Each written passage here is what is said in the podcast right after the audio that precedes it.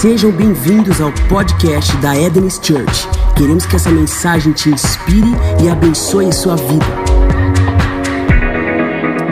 Olá, igreja. Boa noite. Graça e paz. É uma alegria estarmos de volta, né? Retornando às atividades. E hoje eu vou pregar sentadinho aqui, pode ser? Amém? Nós estamos retomando as atividades né, da igreja e eu gostaria, em nome da minha família, agradecer a toda a igreja que esteve orando pela gente nesse período né, que nós passamos. Meus pais né, estão na glória, aleluia. E eu gostaria de agradecer à igreja pelas orações por esse período. E quando o pastor Henrique pediu para a gente ministrar hoje, eu falei, rapaz, acho que um, mais do que pregar hoje, eu quero compartilhar o meu coração com a igreja. E acho que a maneira mais fácil é a gente cantar, adorar a Deus. Então hoje eu posso pregar com o violão aqui. Vocês me aguentam? Amém? Então eu quero prestar esse culto também em gratidão a Deus, um culto em ação de graças. Porque o nosso Deus, ele é bom em todo tempo. Independente do que aconteça, independente das circunstâncias.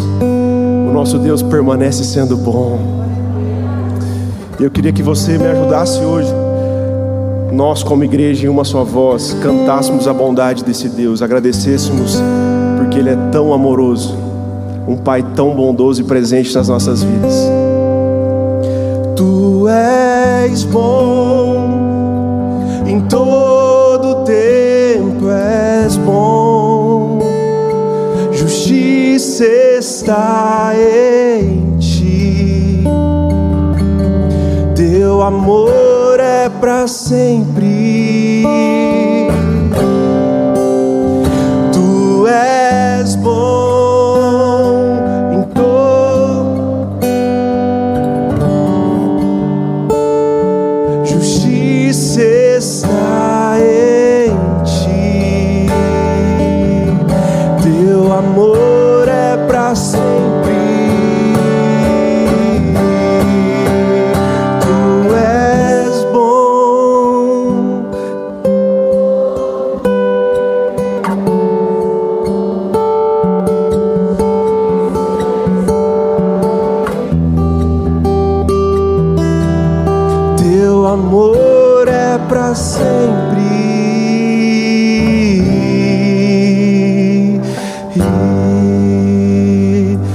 Bom, tu és bom.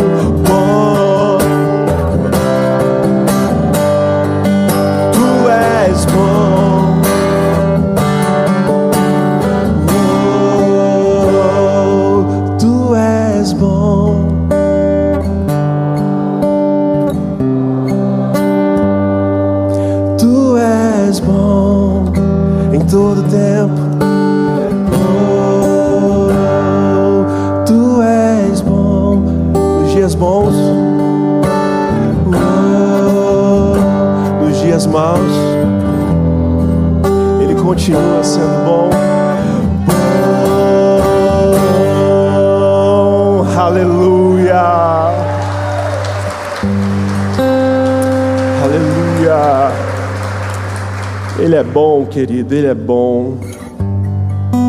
E hoje eu quero compartilhar uma mensagem com a igreja. E o tema da mensagem é a resposta. Diga comigo aí a resposta. Deus nos fez com a capacidade de pensar. Nós perguntamos, nós questionamos, nós queremos saber respostas. Eu acho que todo mundo em algum momento já se perguntou: quem eu sou, de onde eu vim, para onde eu vou, qual é o meu chamado, qual é o meu propósito, ou por que que isso aconteceu, por que que aquilo deixou de acontecer. Todos nós temos perguntas. E é natural do ser humano. Deus nos fez assim, pensantes, e a gente segue atrás de respostas. E não tem nada errado com isso de você procurar entender algumas coisas. A ciência é feita de respostas, perguntas e respostas. Eles perguntam algo e vão atrás de uma resposta. E a gente gosta tanto de, de respostas, perguntas e respostas, que você pode ver que nas redes sociais, né, os assuntos assim que ficam mais evidentes são aquelas caixinhas de perguntas, não é verdade? Quantos já viram isso? Amém? Então a gente gosta muito de perguntar e de responder, de ter respostas. E eu quero propor uma situação para você hoje. Se Deus hoje, aqui, nessa noite, aparecesse no telão ali, uma caixinha de perguntas, ele falasse assim: Eu vou abrir uma caixinha de perguntas hoje. Qual é a pergunta que você faria para Deus hoje? Qual é a resposta que você está atrás hoje? O que você gostaria de perguntar para Deus hoje, que você não entende? Que não faz sentido na sua cabeça alguns fatos, alguns acontecimentos. Se você pudesse estar diante de Deus hoje e fazer uma pergunta para Ele, qual seria essa pergunta ou quais seriam essas perguntas? E eu estou aqui para te dizer que Ele preparou essa noite, porque, porque Ele quer falar algo ao seu coração. Amém? Glória a Deus. E nós vamos passear hoje nas Escrituras por cinco textos cinco perguntas que foram feitas e que nos ensinam algo muito precioso. Amém? Então, a primeira pergunta, eu quero que você abra a sua Bíblia lá em João. João, capítulo de número 4. João, capítulo 4, verso de número 20. É um texto muito conhecido de toda a igreja, João 4:20, que fala a respeito da mulher samaritana. Diz assim o texto: Os nossos antepassados adoraram nesse monte mas vocês, judeus, dizem que Jerusalém é o lugar onde se deve adorar. Jesus declarou: Creia em mim, mulher, está próxima a hora em que vocês não adorarão o Pai nem neste monte, nem em Jerusalém. Vocês, samaritanos, adoram o que não conhecem. Nós adoramos o que conhecemos, pois a salvação vem dos judeus. No entanto, está chegado a hora, e de fato já chegou, em que os verdadeiros adoradores adorarão o Pai em espírito e em verdade, e são estes que o Pai procura. Amém? Esse texto é muito conhecido, conta para nós o episódio da mulher samaritana. E havia uma rixa na época entre judeus e samaritanos. E Jesus, como sempre, ele quebra todas as barreiras. E ele passa por dentro de Samaria, ele vai até Samaria e ele vê uma mulher tirando água de um poço e ele vai ter um encontro com aquela mulher. Um encontro inesperado, povos que não se falavam. E aí Jesus pede para aquela mulher água para ele beber. E ela fala assim: Mas como você, sendo judeu, está me pedindo água? E aí Jesus fala assim: Se você soubesse quem está aqui falando com você, é você que me pediria água e eu daria água para você, água que saciaria a sua sede. Aí a mulher fala assim: Então eu quero dessa água, eu quero beber dessa água. E aí Jesus faz uma pergunta para ela. Vá então e chame o seu marido. Ela fala: Eu não tenho marido, eu tive cinco e o que agora está comigo não é meu marido. Ele falou: Disseste bem. Você teve cinco maridos e agora quem está com você não é seu marido. E aí ela reconhece Jesus, porque Jesus teve uma palavra de conhecimento. Ela reconhece: Vejo que és profeta. Então ela reconheceu Jesus. E no ambiente onde Jesus é reconhecido, coisas extraordinárias acontecem. Aleluia. ela reconheceu Jesus. E aí ela faz uma pergunta para Jesus. Ela fala assim: Jesus, os meus antepassados, os samaritanos, dizem que a gente deve adorar nesse monte, o Monte Gerezim, mas vocês, judeus, dizem que a gente deve adorar em Jerusalém. Aí ela faz a primeira pergunta que nós vamos trabalhar essa noite. Ela fala assim: Onde é que eu devo adorar? Foi a pergunta dela. abriu a caixinha de perguntas e ela fez essa pergunta: Onde é que eu devo adorar? Aquela mulher, ela reconhece Jesus e ela tinha uma sede existencial. Ela queria agradar a Deus e ela estava perguntando: O que, que eu devo fazer? Os meus antepassados dizem que eu devo adorar aqui, os judeus dizem que é lá. É tanta gente dizendo tanta coisa, mas onde é que eu devo adorar? Foi essa a pergunta dela para Jesus. Esse era o questionamento íntimo dela. E talvez a sua pergunta de hoje possa se assemelhar à pergunta dessa mulher. Talvez você esteja se perguntando, mas espera aí, eu já reconheci Jesus, eu entendi que Ele é o dono da vida, que tudo está nele, que eu, minha vida depende dele, mas o que, que eu devo fazer? Onde, como eu devo adorar?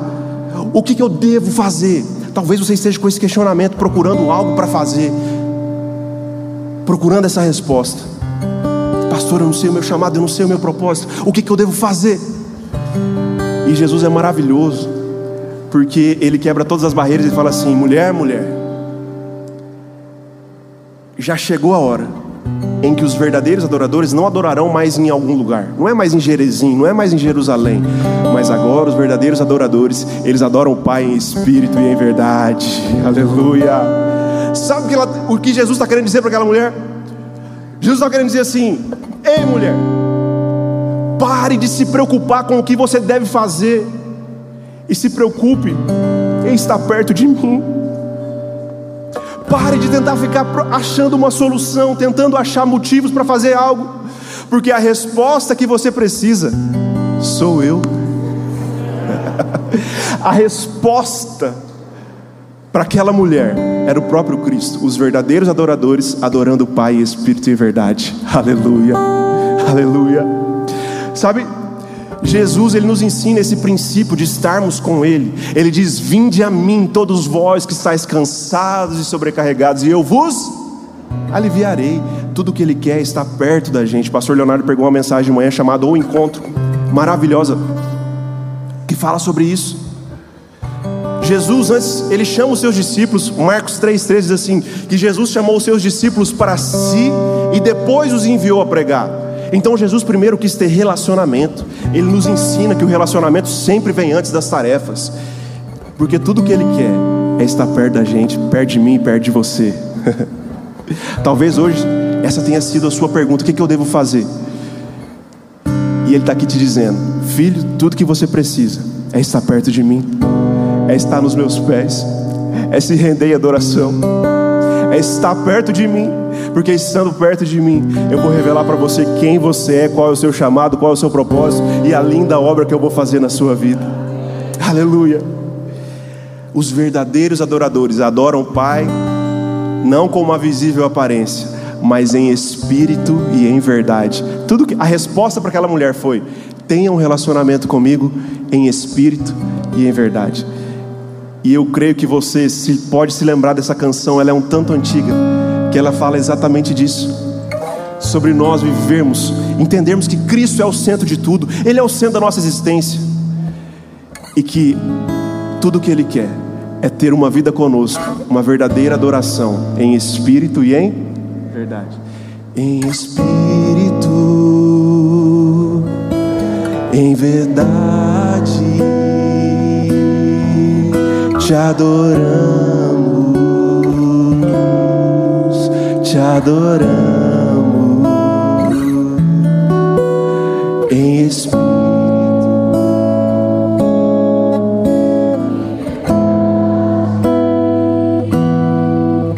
Te adoramos, te adoramos,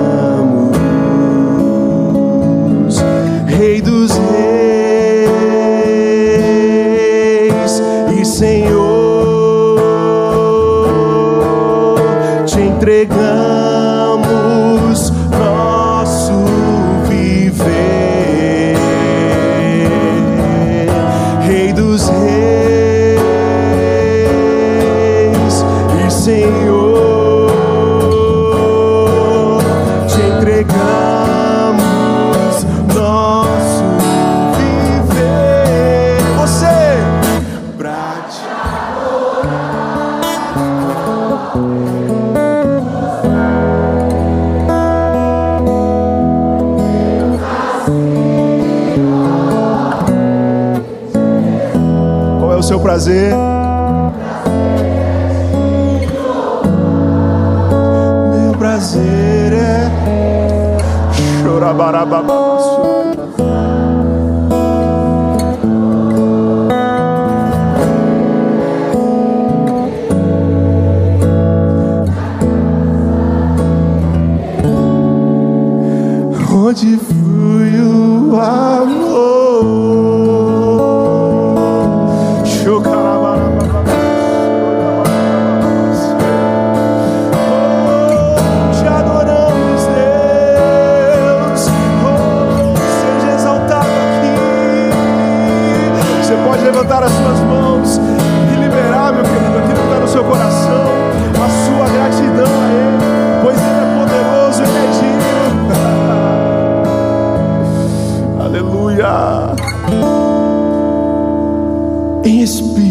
verdade. É aquela, foi a resposta que aquela mulher precisava. E agora eu quero te convidar a abrir um outro texto lá em João também. João 9, 1 ao 3. João 9, verso 1, nós vamos ler até o verso 3. Diz assim o texto. Vou esperar você chegar.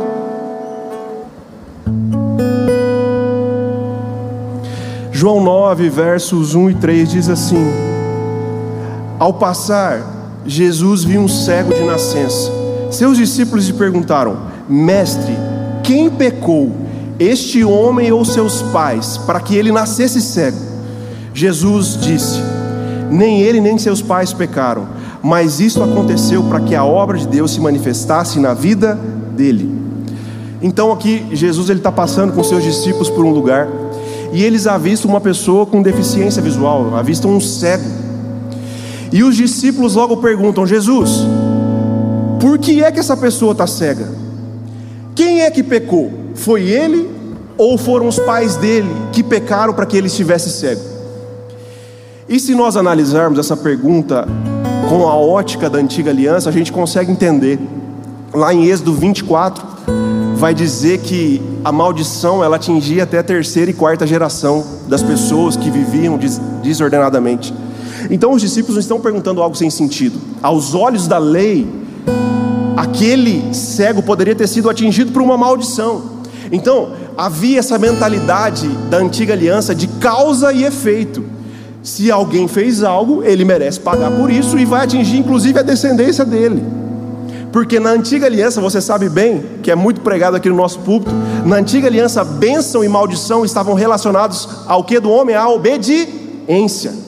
Então, se o homem obedecia, ele colhia bênçãos, mas se ele desobedecia, ele colhia maldição. Então os discípulos estavam perguntando: peraí, quem será que pecou? Será que foi ele que pecou ou foi os pais deles que pecaram para ele nascer cego? Era uma mentalidade de causa e efeito. Alguém fez algo, então ele merece receber isso. E aí Jesus ele vem lançando as bases da nova aliança que eu e você estamos inseridos hoje. e Jesus ensina, fala assim, olha, ninguém pecou. Não foi ele nem o pai dele, não foi ninguém. Mas isso aconteceu para que a minha obra se manifestasse na vida dele. Sabe, sabe o que Jesus estava querendo dizer ali? Ele estava falando assim: olha, eu não estou interessado em saber o que aconteceu. Eu estou interessado em realizar um milagre na vida dessa pessoa. Porque hoje a nova aliança, o meu poder, ele chega e ele transforma realidades. O meu poder, ele, ele é capaz de transformar a vida de uma pessoa. E aí Jesus, ele trabalha ali com os discípulos e sabe muitas vezes essa mentalidade de causa e efeito, uma mentalidade de antiga aliança está na nossa mente. A gente vê alguém passando por uma dificuldade e fala assim: "Mas rapaz, por que, que aquela família está passando por isso? O que, que eles fizeram? Será que eles pecaram? Será que eles pararam de dizimar? O que, que aconteceu? Será que eles estão torcendo para o Corinthians? Brincadeira. Mas a gente se pergunta: peraí, por que, que aquilo está acontecendo com aquela, com aquela pessoa, com aquela família? Recentemente a gente viu acontecendo isso e, e foi tão vergonhoso. Quantos conhecem aquele ator, Paulo, conheciam aquele ator Paulo Gustavo? Amém? E muitas pessoas, um artista de mão cheia, muito criativo, e as pessoas perguntavam: peraí, eu acho que ele ficou doente e foi para essa situação porque na verdade ele é homossexual. E muitas pessoas falavam isso em nome de Deus. envergonhando o Evangelho. Mas às vezes a gente traz isso para a nossa própria vida. Quando a gente está passando por uma situação difícil, algum problema financeiro, alguma situação de enfermidade em nós ou na nossa casa, a gente pergunta: peraí, será que eu fiz alguma coisa para isso estar acontecendo comigo? E a resposta de Jesus é não. Porque bênção e maldição hoje não está mais relacionado àquilo que você faz. Gálatas 3,13 vai dizer que ele levou sobre si toda a maldição para que hoje nós fôssemos abençoados nele. Então a sua natureza hoje é de filho de Deus, alguém abençoado, alguém que é querido por Deus, alguém que é amado por ele. Aleluia. E é como se Jesus estivesse ensinando os seus discípulos, e falando assim: o nosso papel não é ficar tentando entender, ficar tentando ter esse tipo de respostas. O nosso papel é chegar e estender as mãos. E esse é o papel da igreja. Então, quando nós vemos alguém em dificuldade, o nosso papel não é ficar tentando achar respostas. O nosso papel é orar, interceder, clamar, chorar com os que choram, se alegrar com os que se alegram e estender a nossa mão de comunhão. Aleluia.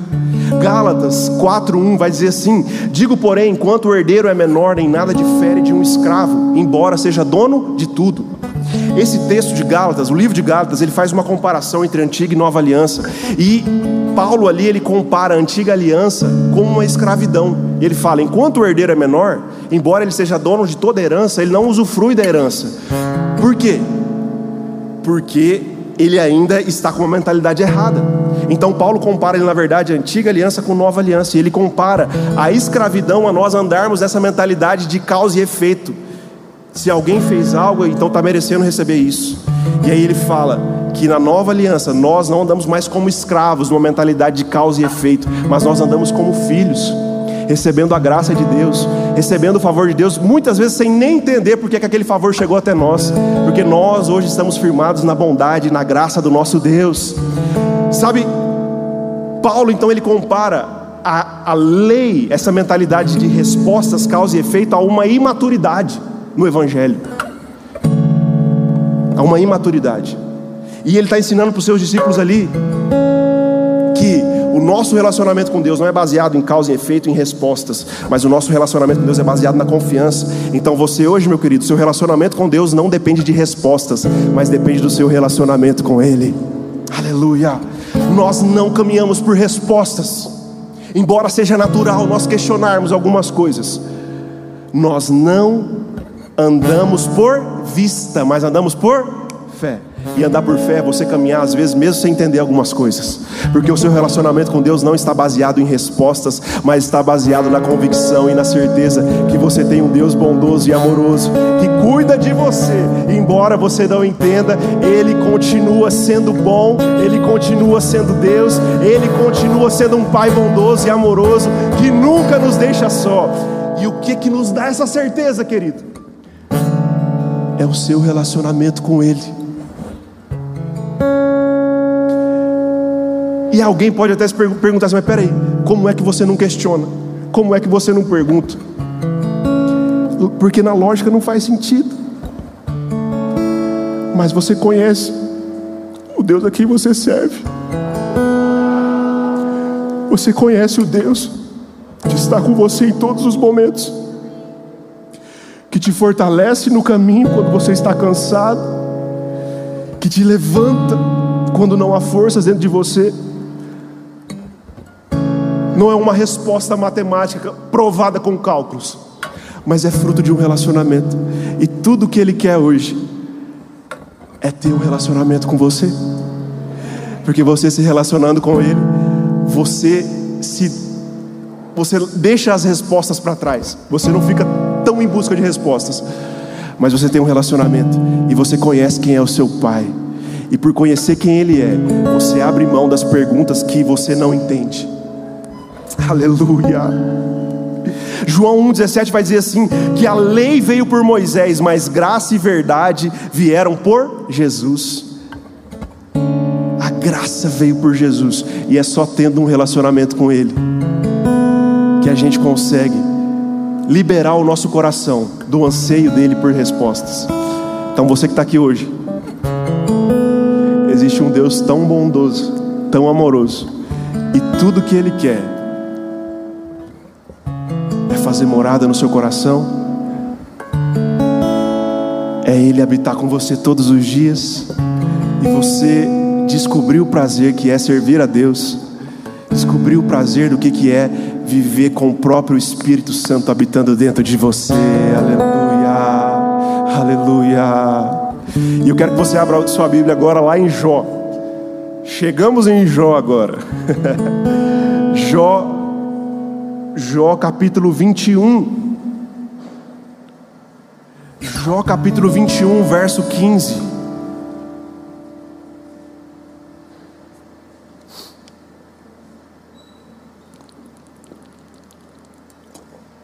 Jó capítulo 21, verso de número 15. O livro de Jó. Muita, muitas pessoas têm medo do livro de Jó, não é verdade? Você não precisa ter medo, não. Deus se revela nesse livro de uma forma tão preciosa. Diz assim o texto. Olha o que, que diz esse texto, presta atenção. Jó 21, 15 diz assim: Quem é o Todo-Poderoso para que o sirvamos? Olha essa pergunta de Jó.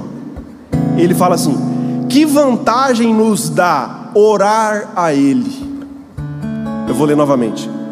Quem é o Deus Todo-Poderoso para que o sirvamos? Que vantagem nos dá orar a Ele?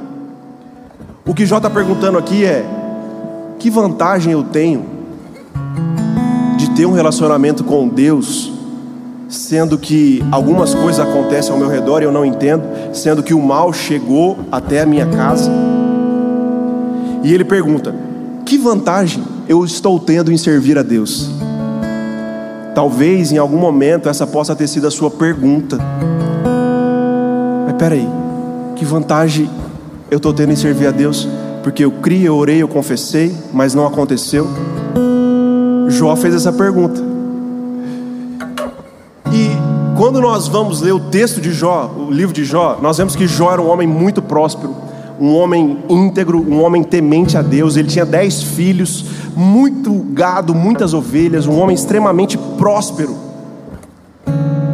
justo. Ele sacrificava pelos seus filhos. E acontece que um dia Satanás está passeando, ele chega diante de Deus e Deus fala: Fala, Satanás, você viu o meu filho Jó? Como ele é reto, como ele é íntegro, como ele me serve com retidão? Eu fico pensando, que será que Deus fala de mim e de você? Será que Ele pode falar como Jó? E aí Satanás fala: Mas também você cercou ele de bens, você deu para ele uma família linda, próspera, dez filhos, riquezas, dinheiro. Como que ele não vai ser fiel a você? E aí Satanás pergunta, aí Deus fala assim: então pode tirar, pode tirar tudo isso que você está falando. Vamos ver, Deus colocou o nome dele em risco por causa de Jó. E você conhece a história: que vem um vendaval, desaba a casa onde estavam os filhos de Jó, e os dez filhos morrem no mesmo dia. Dez filhos, dez filhos morrem. Todas as ovelhas, a sua criação de gado é levada embora, é, é roubada. E Jó perde tudo num dia sequer. E ele fala assim: Deus me deu, Deus tomou, bendito seja o nome do Senhor. Antes de chegar nesse texto aqui. E aí Satanás chega para Deus e fala assim: e fala assim: fiz isso com Jó, fiz aquilo lá. E Deus fala: Você viu que ele, se, que ele não se desviou? Satanás fala: Vi, mas também você não tocou na saúde dele? E aí Deus permite então que Satanás toque na saúde de Jó. E o texto fala para nós que Jó ele se coçava com chagas e úlceras, com caco de telha. E aí a mulher de Jó chega para ele e fala assim: Jó, como que você pode ainda adorar? Amaldiçoa o teu Deus e morre. E Jó permanece fiel. E aí o que acontece? No meio do livro vai chegando os amigos de Jó.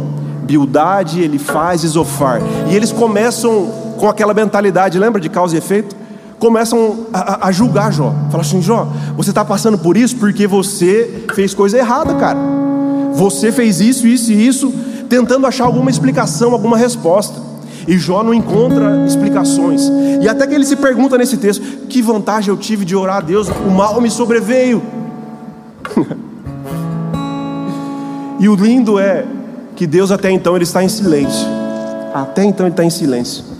E o texto vai dizer para nós que Jó ele faz 34 perguntas para Deus. 34. Ele encheu a caixinha de perguntas de Deus, de questionamentos. 34. E aí, Deus aparece na história, e Deus chega para Jó e fala assim: Jó, Jó fez 34 perguntas. Deus ele faz 70 perguntas para Jó. E Deus começa a perguntar assim: Jó, onde você estava quando eu criei céus e terra? Jó, onde você estava quando eu soprei o vento? Onde você estava quando eu criei o mar, Jó? Jó, onde você estava quando eu criei os peixes? Quando eu criei as aves, onde você estava, Jó? Por acaso você sabe me dizer como é que se formam os ventos? Você sabe, Jó, por acaso, como a chuva cai do céu e volta? Você sabe, Jó, como a criação se move? Você consegue me dizer onde é que você estava quando eu criei tudo isso? E Jó fica em silêncio. Sabe o que Deus está tentando falar para Jó ali? Ele está tentando falar assim: Jó, você nunca dependeu de respostas para ter um relacionamento comigo. Você nunca soube como céus e terra foram criados. Você nunca soube dizer como é que o mar foi formado. Você nunca dependeu de respostas para ter um relacionamento comigo. E aí o texto diz que Jó ele se quebranta. E aí o livro acaba dizendo o que? Jó ele fala: Eu conhecia Deus só de ouvir falar, mas agora os meus olhos te veem. Aleluia. Jó entendeu que para ter um relacionamento com Deus, a gente não precisa ter todas as respostas. E o texto termina com Jó restituído em gados, em animais, em família, teve dez filhos novamente, e Jó termina o texto louvando a Deus.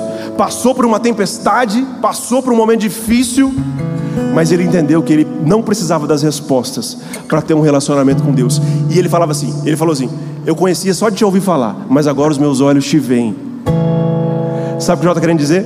Ele falou assim: Deus, eu achava que eu te conhecia mas hoje eu provei o que é verdadeiramente te conhecer. E hoje eu confio em ti e eu quero continuar me relacionando contigo, adorando a ti mesmo sem ter todas as respostas. Sabe? Nós temos perguntas que a gente não vai ter respostas. Tem um outro texto, antes de Jó ter esse, esse, esse encontro com Deus, Jó 21, 7 diz assim: por que vivem os ímpios? Por que chegam à velhice e aumenta o seu poder? Joel está questionando ali, por que, que é que pessoas ímpias estão vivas, estão prosperando e ele, um justo, está sofrendo? E parece que às vezes esse tipo de questionamento ele ronda também os nossos corações. Quando você vê alguma coisa acontecendo com outras pessoas, com outra família e não é a sua, você pergunta: peraí, eu sou fiel a Deus, por que, que isso não está acontecendo comigo? Quando meus pais estavam doentes, eu me lembro de um episódio que minha mãe já havia falecido e meu pai faleceu uma semana depois. Eu cheguei no hospital, minha mãe já havia falecido e meu pai estava no CTI. E eu vi uma família na entrada da porta do hospital e eles estavam com bexigas, balões, com uma festa preparada para o parente deles que já já estava por sair. E eu olhei aquela cena e eu entrei no hospital e eu vi aquele senhorzinho saindo do CTI. E aquela família o recebendo de braços abertos, festejando. Meu irmão, a gente não adianta fingir que a gente é super crente, não. Naquele momento eu falei, Deus, por que, que não foi minha mãe que saiu aqui? Por que, que não foi o meu pai? Que não vai ser o meu pai?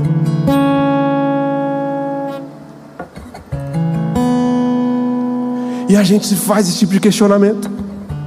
Quem sabe você já se perguntou, Deus, por quê? Por que, que comigo não? Pastor, mas eu sou crente, eu não faço isso. Aham. Uhum.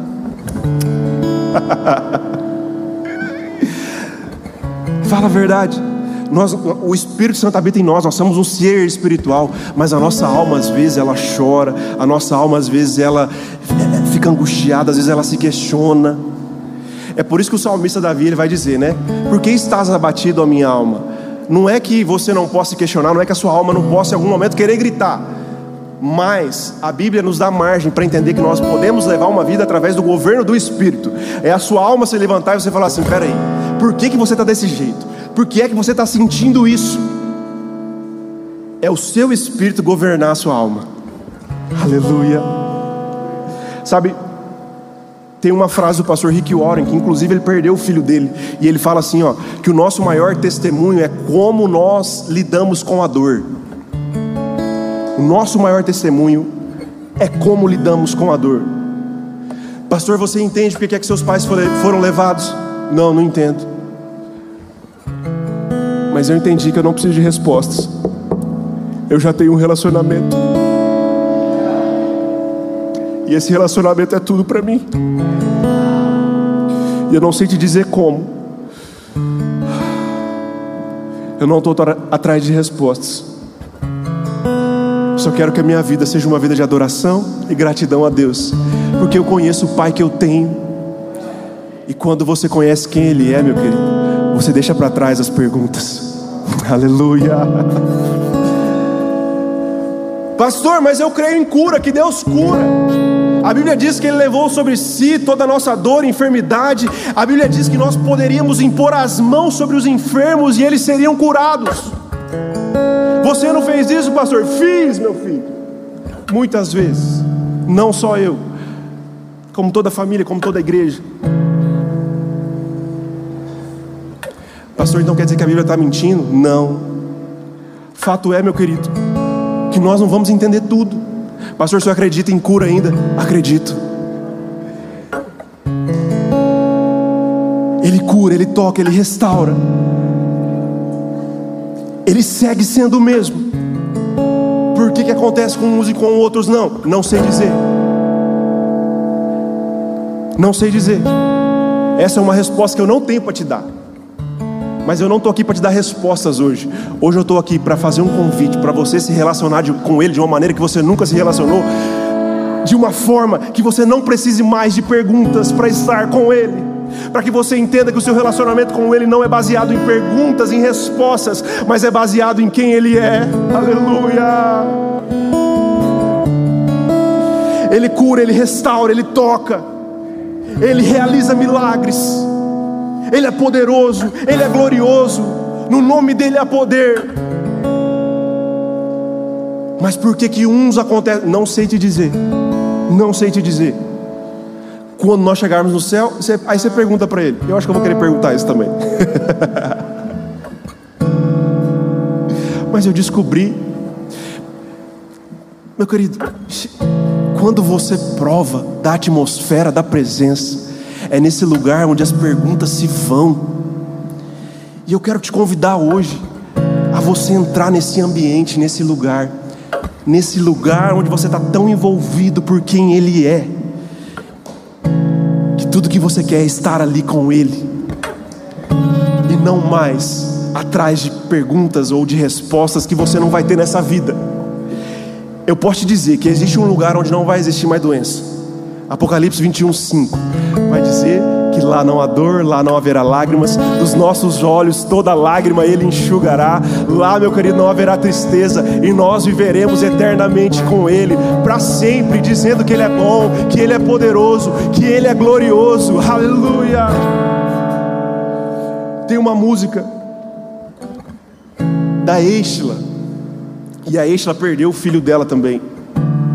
E ela fala assim: Eu não tenho todas as respostas, mas de uma coisa eu sei, é que por toda a minha vida eu te adorarei.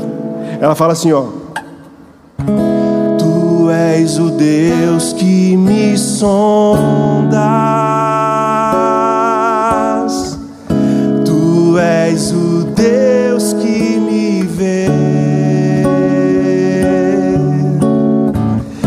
Não tenho todo todas as respostas, mas de uma coisa eu sei: por toda a minha vida te adorarei.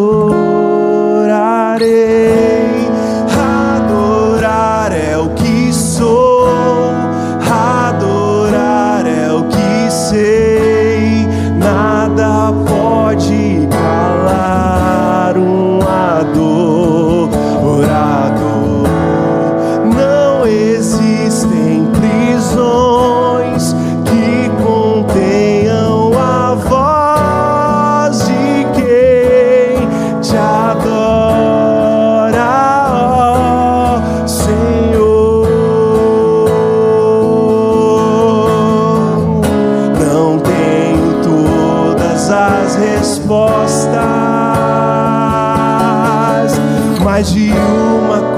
eu sei, por toda a minha vida te adorarei. Adorar é o que sei, adorar é o que nada pode calar.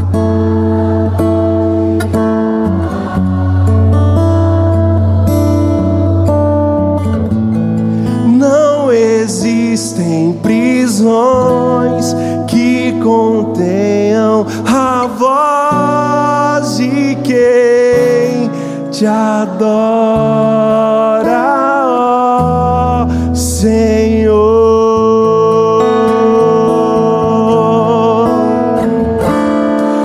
Aleluia. Aleluia. Que lindo isso. Eu não tenho todas as respostas, mas eu sei de uma coisa: que por toda a minha vida eu te adorarei. Esse coração é um coração de alguém que abriu mão de tudo e fala assim: Deus, sabe de uma coisa? Eu abri mão de tudo. Eu abri mão de perguntas, eu abri mão de questionamentos e de respostas. Eu estou satisfeito com você. Aleluia, aleluia. Quero ler um outro texto com a igreja que está lá em Mateus, Mateus 22. Mateus 22, verso 36. Mateus 22, verso 36.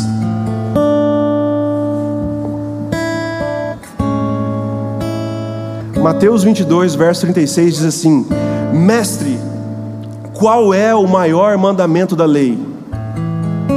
Jesus respondeu: Ame o Senhor teu Deus de todo o teu coração, toda a tua alma e de todo o seu entendimento.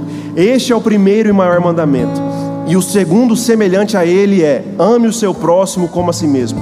Desses dois mandamentos dependem toda a lei e os profetas. Presta atenção. Jesus, nesse momento aqui, ele está respondendo uma pergunta dos fariseus.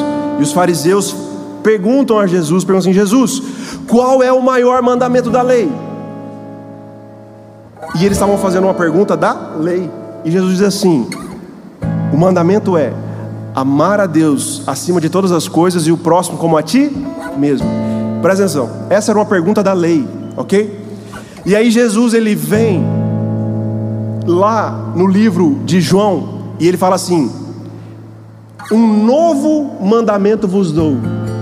Sabe o que ele está querendo dizer? Que amar a Deus acima de todas as coisas e o próximo como a ti mesmo era o mandamento da lei, mas agora um novo mandamento vos dou. E ele fala assim: que você, que nós agora devemos adorar, adorar a Deus acima de todas as coisas e o próximo como Ele nos amou. Percebe que mudou? De você adorar a Deus, amar o próximo como a ti mesmo, agora você deve amar o próximo como Ele te amou. Por quê? Porque o amor de Deus é perfeito. Se nós formos amar as pessoas de acordo com o nosso coração, nós somos imperfeitos. Mas a Bíblia vai dizer para nós em Romanos 5,3 que o amor de Deus foi derramado nos nossos corações. Então o amor ágape, o amor de Deus está nos nossos corações. E hoje nós podemos amar as pessoas não com base no nosso amor, mas com base no amor de Deus. Então você é uma resposta do amor de Deus por onde você andar. Aleluia. Sabe, e, e Jesus ele resume toda a palavra de Deus em amar as pessoas. E sabe, Deus falou muito comigo no velório dos meus pais, quando eu vi, os vi descendo a sepultura, e eu te, a gente sempre ouve né, que, que, dessa vida a gente não leva nada, é, mas naquele momento parece que isso fica tão mais profundo em nós. E eu falei, realmente, dessa vida a gente não leva nada. Na verdade, a gente não leva nada dessa vida, a gente deixa. E o que, que a gente deixa? São bens materiais? Não. A gente deixa as marcas de amor que nós depositamos nas pessoas. Então a vida do cristão se resume a amar, amar pessoas, amar como ele amou. Isso foi tão forte dentro de mim que eu saí de lá e eu mandei mensagem para algumas pessoas. Sabe por quê? Eu não sei se já aconteceu com você, mas tem algumas pessoas que a gente se relaciona e parece que acontece alguma coisa, você vai para um lado, a pessoa vai para o outro, muda de cidade talvez, muda de, de trabalho, de alguma coisa assim, e parece que fica uma coisa que não ficou bem resolvida com a pessoa. Alguém já, já passou por isso? Já passou? E eu entendi mais do que nunca isso. Falei, Deus, o meu propósito aqui nessa terra, eu tenho chamado, mas o meu propósito aqui é amar pessoas. E eu não quero passar por essa vida devendo nada para ninguém, eu quero ser uma fonte de amor. E eu liguei para algumas pessoas, mandei mensagem e falei assim: olha, faz tempo que a gente não se fala, mas eu, eu quero te pedir perdão se por, de alguma forma eu magoei você, se de alguma forma eu entristeci o seu coração, eu não sei. Inclusive mandei mensagem para pessoas que tinham me machucado, a pessoa que tinha sido a fonte. Mas eu falei, sabe uma coisa?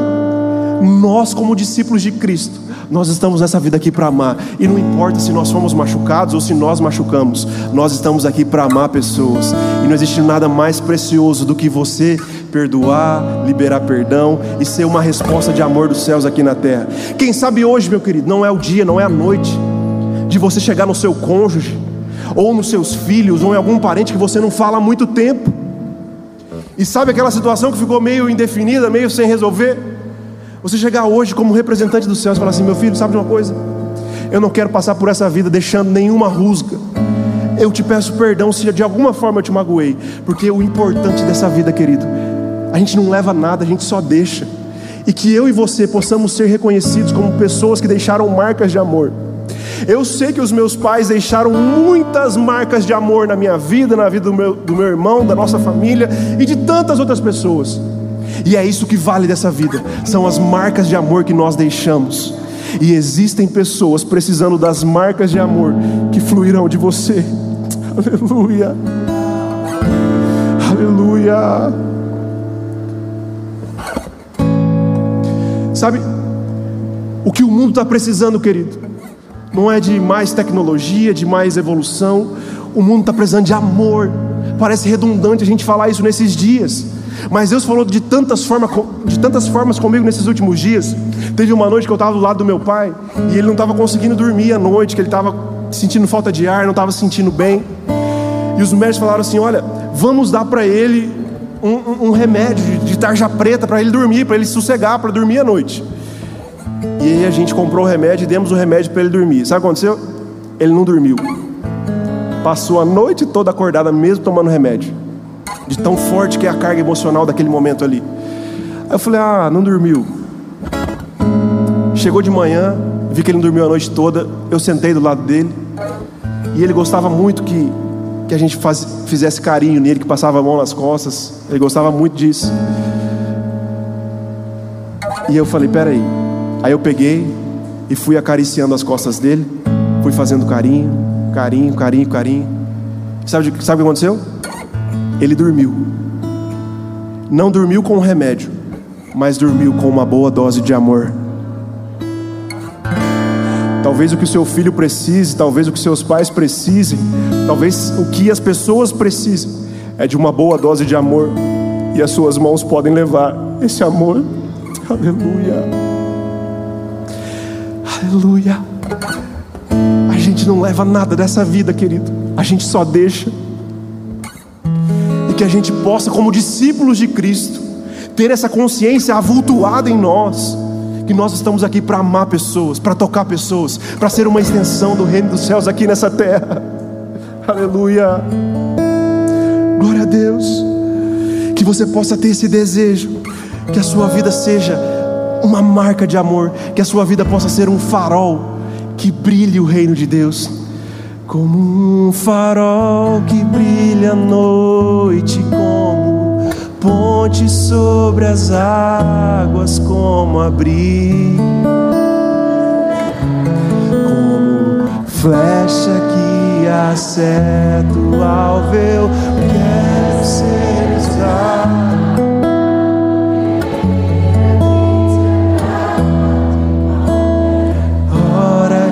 Dentro da sua casa com seus pais. Como um farol que brilha à noite,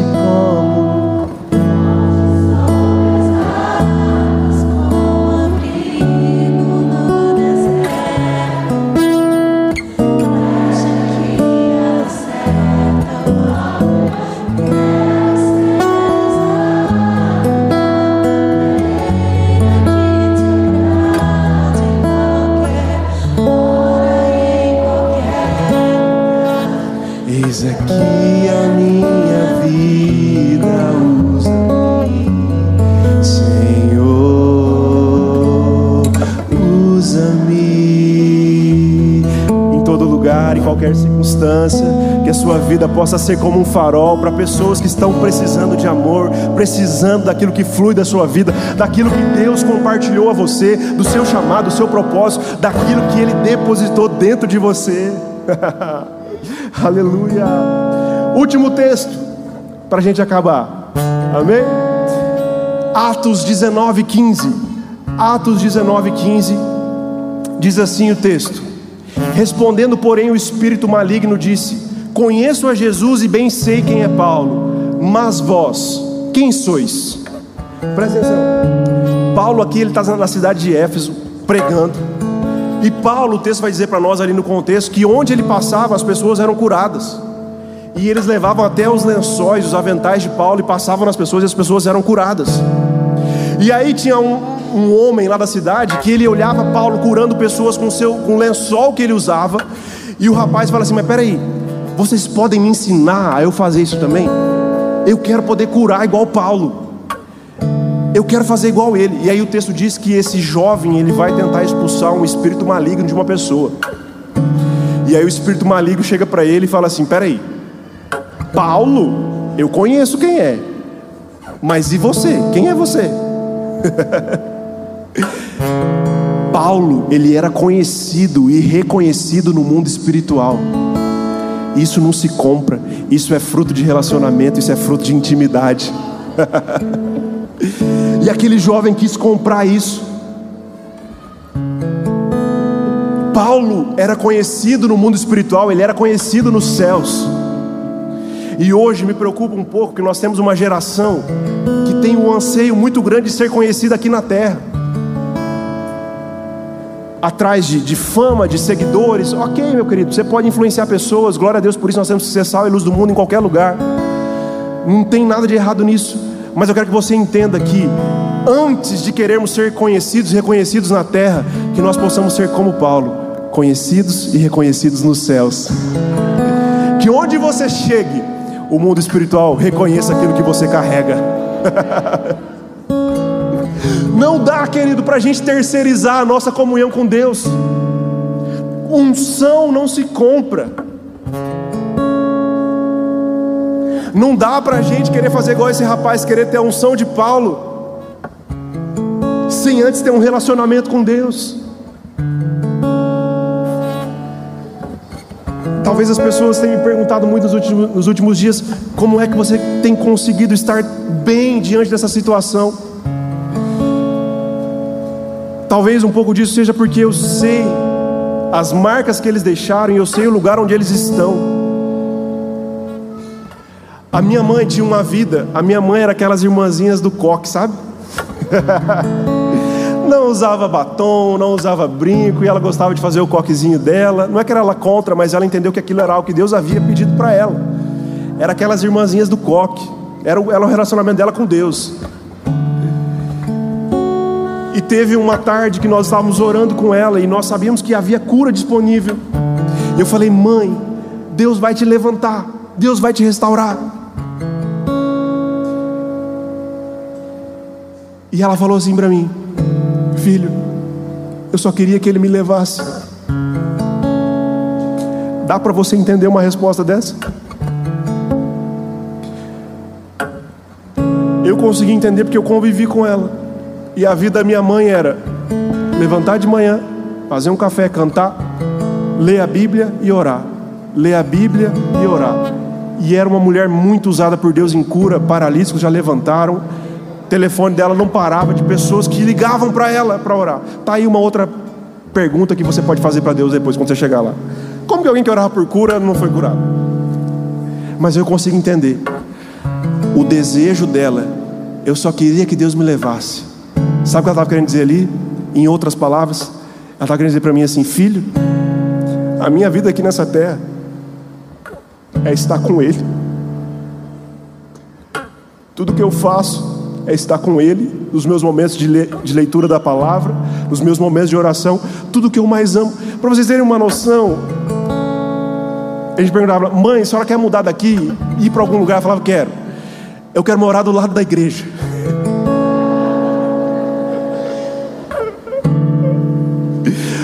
Sonho que ela tinha. que não se realizou nessa terra era ela morar do lado da igreja, para ela poder ir em todos os cultos. Estar em todas, ela ia em tudo, meu irmão, ia em tudo, em todas as reuniões, tudo que tinha ela ia. Amava estar na casa do Senhor. Não só estar na casa do Senhor, mas eu presenciei com os meus olhos quantas madrugadas eu já cheguei em casa às vezes tarde. E eu chegava de madrugada em casa e eu via ela, de oração, ela em oração, ajoelhada. Então, esse traduzindo, vou traduzir a frase dela. Eu só queria que Deus me levasse. A frase dela para mim foi assim: Filho, o bem mais precioso que eu tenho nessa vida é o meu Jesus. Tudo que eu faço é estar com Ele, é orar, é ler a Bíblia, é estar com Ele, é entregar minha vida a Ele. Então, se eu for para lá, vai ser melhor. Eu vou estar mais perto dele. Eu vou estar juntinho dele. E sabe de uma coisa? Ela não realizou o sonho dela de morar aqui do lado da igreja. Mas agora ela está lá do lado, do, do lado dele, literalmente. Pastor, isso é heresia. É, e Paulo que falava assim: Olha, eu desejava estar com Cristo, mas eu estou aqui por causa de vocês. Então Paulo ele estava num relacionamento tão íntimo com Deus que o desejo dele era partir também. Ele falava: Eu desejo partir, estar com Cristo, que é infinitamente melhor. Mas por causa de vocês eu estou ficando aqui. Mas o desejo dele era estar lá. A Bíblia vai dizer para nós que se, se, nós esperarmos em Deus tão somente nessa vida, somos os mais miseráveis pecadores.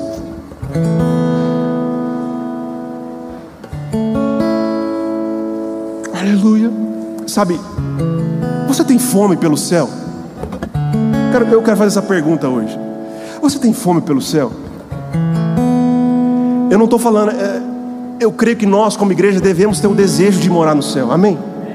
E o céu vai ser aqui na terra, o, terra, o céu vai descer. Eu não estou falando isso com uma mentalidade escapista, que é para assumir dos problemas dessa terra, mas é o desejo de vocês ter uma comunhão com Deus que esse corpo não permite você ter hoje. Estão entendendo? É o desejo de você estar com Ele de uma maneira que as distrações desse mundo não te roubem mais de estar integralmente com Ele. Saudade do céu não com uma mentalidade escapista para escapar dos problemas dessa terra, mas por um desejo de ter Ele entranhado em você de uma tal forma que você nunca mais vai estar longe dele. Aleluia, aleluia. Sabe o que mais me conforta também? É saber onde eles estão. Certa noite eu estava cuidando do meu pai de madrugada, ele acordou. Acordou e ele sentou na cama.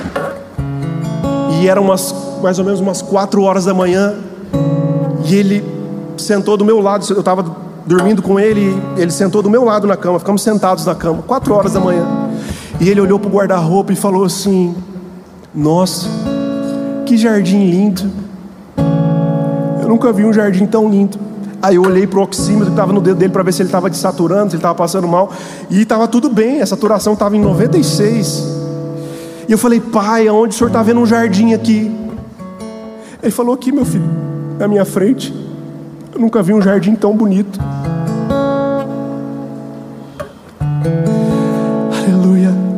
Você tem essa esperança, querido, de um dia estar eternamente nesse jardim, ao lado do seu amado, lado de quem, perto dele, as respostas não fazem mais sentido. Você, quando você chega nesse lugar, que você está junto dele, você não está mais atrás de respostas, você simplesmente o quer de todo o seu coração. Então, talvez você tenha entrado aqui hoje, lembra que eu falei da caixinha de perguntas no início? Talvez você tivesse algumas perguntas para Deus. Talvez você tivesse alguns questionamentos. E eu falei que ele ia te responder de alguma forma. E a resposta, a resposta, sabe qual é? Simplesmente Ele mesmo.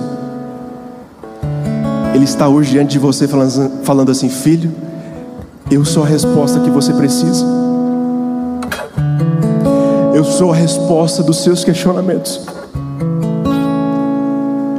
E quando você se encontrar com Ele, diante dele, nesse lugar, você vai falar, de uma, você vai falar assim: Pai, sabe de uma coisa?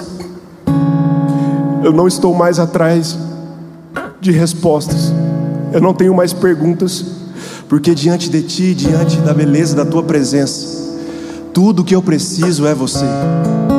Tudo que eu tenho é você. E nada mais satisfaz a minha alma. Eu não estou mais atrás de perguntas. Eu não estou mais atrás de achar respostas. Tudo que eu tenho é o Senhor, e somente o Senhor me satisfaz. A tua presença me satisfaz. Esse ambiente me satisfaz. Tu és tudo que eu tenho. Aleluia. Queria que você fechasse os seus olhos nesse momento.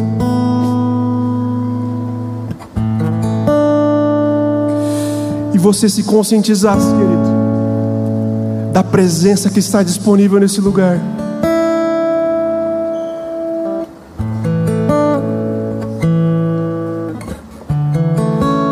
Aleluia. Eu queria que você abrisse o seu coração nesse momento, para Ele te abraçar, talvez de uma forma que você nunca tenha permitido.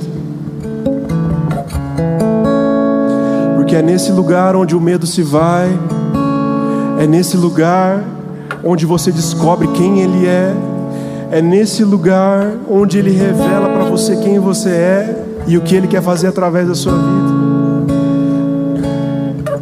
Eu não posso te convencer, eu não posso te dar explicações e respostas, mas você pode deixar Ele te abraçar hoje de uma forma que você nunca experimentou. Essa foi uma mensagem da Eden's Church. Para ficar por dentro de tudo, nos acompanhe em nossas redes sociais.